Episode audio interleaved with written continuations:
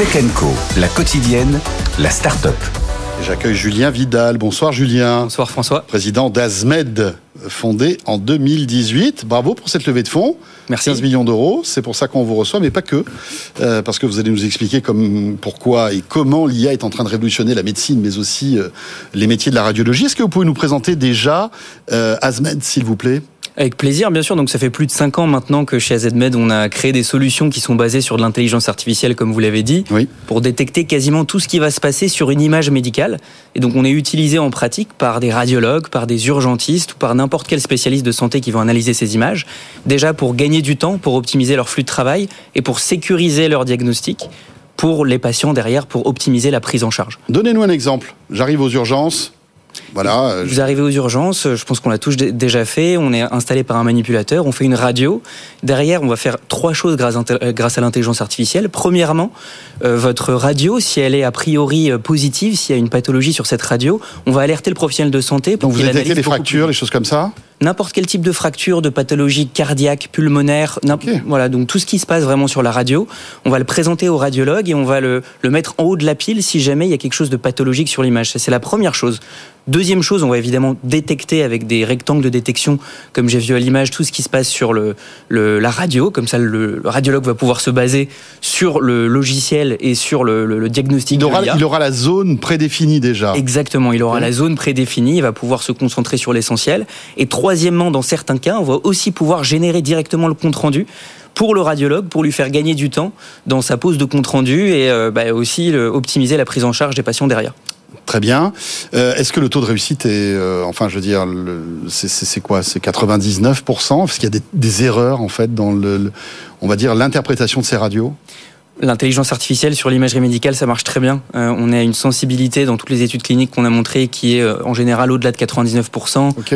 Et donc ça marche très bien. Maintenant, ce qu'on va essayer de, de montrer, c'est vraiment ça le cœur du sujet aujourd'hui, c'est qu'est-ce que vaut le radiologue sans l'intelligence artificielle versus avec, en termes de temps gagné et évidemment de sécurité de diagnostic et d'augmentation du diagnostic. Donc toutes les études cliniques qu'on a faites en Europe, aux États-Unis, montrent les radiologues comme augmentés avec l'intelligence artificielle à chaque fois.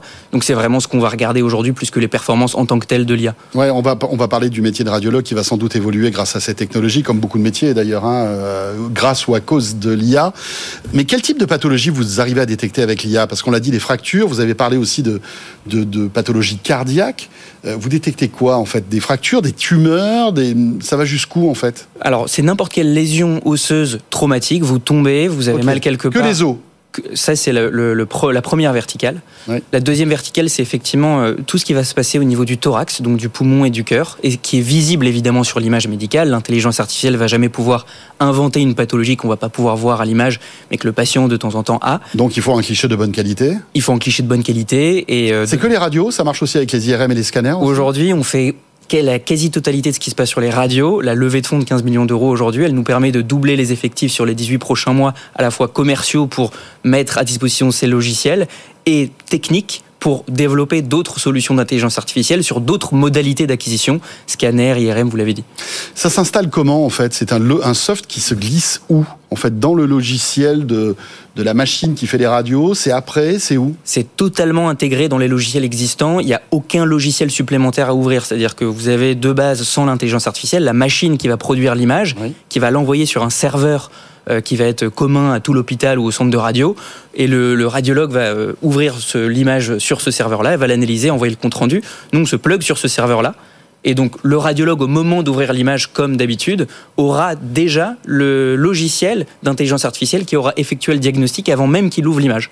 Donc, aucun, euh, aucun clic supplémentaire, c'est tout se, se fait euh, euh, dès que le, cliché est disponible sur le, serveur du radiologue. Alors j'ai j'ai quelques amis médecins et radiologues qui ne m'en veuillent pas concernant la question qui suit, mais est-ce que leur métier est menacé?